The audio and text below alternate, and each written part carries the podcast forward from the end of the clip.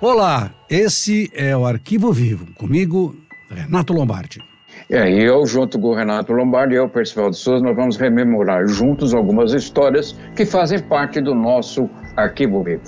Exatamente, a gente vai contar histórias, contar investigações, a gente vai contar trabalho da perícia, que é fundamental, coisas que você já leu, ouviu, mas vai ver e ouvir aqui novidades, coisa que você acredita que tenha visto tudo, mas sempre tem alguma coisa que nós vamos contar aqui. E hoje, Percy, a gente vai falar de um homem que foi um matador, de um homem que no começo diziam que era injustiçado, mas que passou muitos anos depois na cadeia. Vamos falar de Floresvaldo de Oliveira, quem foi o Floresvaldo Oliveira, Percival de Souza?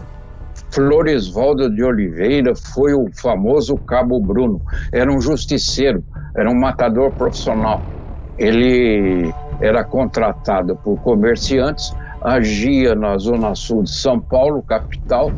Usava sempre, Renato, um carro preto, um Opala, Lembra do Opala? Opala do seu tempo, né? Sim, claro. Então ele andava com Opala, fuzilava as pessoas e recebia pagamento por causa disso. Agora, o critério de matar ou morrer, poder viver ou não, era exclusivamente do Cabo Bruno, um matador. Exato. O Cabo Bruno, ele trabalhava, claro, na polícia militar, e trabalhava nas rondas, né, naquela parte da zona sul da cidade. No começo é, existia a teoria de que matava criminosos perigosos para poder limpar ali a área, a região, e depois acabou começando a matar por empreitada, quer dizer, pagavam, ele matava. Isso foi nos anos 80, 1980. Ele foi acusado de ter matado mais de 50 pessoas e ele foi condenado a 117 anos, Percy. Ele ficou muito tempo na cadeia. Claro, se você pegar um homicídio, Renato, e fazer o cálculo, quer dizer, em tese, uma pena máxima para cada assassinato é de 30 anos. Imagine essa série toda que você eh, enumerou. Então, ele adotava critérios objetivos. Ou era pago para matar, tinha até uma tabela de preços, viu, Renato? Que é uma tabela de preços conforme a importância da vítima, conforme o valor que ele cobrava. E o segundo critério era dos mais subjetivos possíveis. Ele escolhia como vítima pessoas que tinham tatuagem. Veja só, tem tatuagem é perigoso, tem tatuagem é bandido, tem tatuagem eu vou matar. Era assim que ele fazia, Renato. Imagina se fosse nos dias de hoje, hein? Pelo amor de é. Deus. Hein? Agora, nós, nós acompanhamos o Cabo Bruno, as ações do Cabo Bruno. Eu trabalhava no Estadão, você trabalhava no Jornal da Tarde e nós acompanhamos todo o trabalho, né? Primeiro a sequência das mortes e depois um trabalho importante da Polícia Civil e também da Corregedoria da Polícia Militar. Como é que foi esse trabalho, você lembra?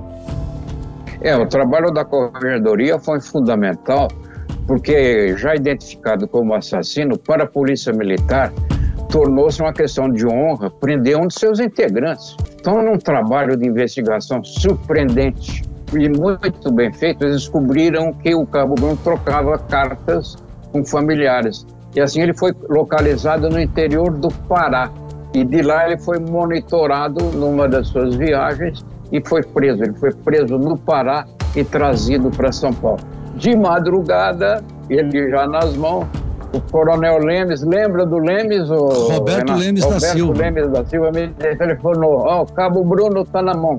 E aí começaram as matérias do Bruno já capturado. Para falar um pouquinho do Cabo Bruno, é, eu vou explicar assim rapidamente. Ele com o passar do tempo, ele se materializou como matador, como executor, como assassino. Então ele era procurado. Então alguém tinha qualquer divergência com um comerciante, com um vizinho e queria eliminá-lo, chamava o Cabo Bruno, ele ia lá, matava. Existia até uma tabela de preços. Como disse o Percival, quando ele, ele começou a ser procurado, ele abandonou o estado de São Paulo e quando ele foi trazido para cá, ele acabou respondendo uma sequência de processos, foi condenado a 117 anos de prisão. Percy, ele ficou 28 anos na cadeia direto. É, ele foi quase um recordista de permanência no cárcere, quer dizer, mais tempo que ele. Só bandido da, da Luz Vermelha, com quem, aliás, você conversou, mas ficou um tempo muito grande. E diz ele né, que ele teve uma transformação espiritual na cadeia. O fato é que ele saiu, frequentava uma igreja no interior de São Paulo, em Guaratinguetá, e numa noite, depois de um culto, ele saiu da igreja e foi fuzilado. Tomou uma saraivada de bala. Quer dizer, era marcado para morrer, tinha muitos desafetos, tinha muitos inimigos e tinha muita gente que não iria sossegar, sossegar enquanto não visse morto. É, o Cabo Bruno tinha 53 anos quando deixou a cadeia. Ele foi libertado em agosto de 2012. Você sabe que depois de tudo isso, que ele preso, ele estava no presídio Romão Gomes, da Polícia Militar, e o diretor, então, do presídio era o capitão Nacarrarada, lembra do Sim, Nacarrarada. Ele me convidou para almoçar lá, no presídio do Barro Branco. E sabe quem era o meu garçom lá durante o almoço? Cabo Bruno. Cabo Bruno. É, Ele mas... me surpreendeu, o Cabo Bruno me servindo laranjado. Quer uma pedrinha de gelo, doutor? Vê se pode. Passei por essa, Renato. São coisas da vida, né? Porque os presos da Polícia Militar, quando eles, no começo da, da pena, eles são encaminhados para o presídio do Barro Branco e depois de um tempo eles são distribuídos para outros presídios, quando já não existe mais a periculosidade de que eles possam ser mortos, porque, uma vez policial, para os criminosos, sempre será um policial.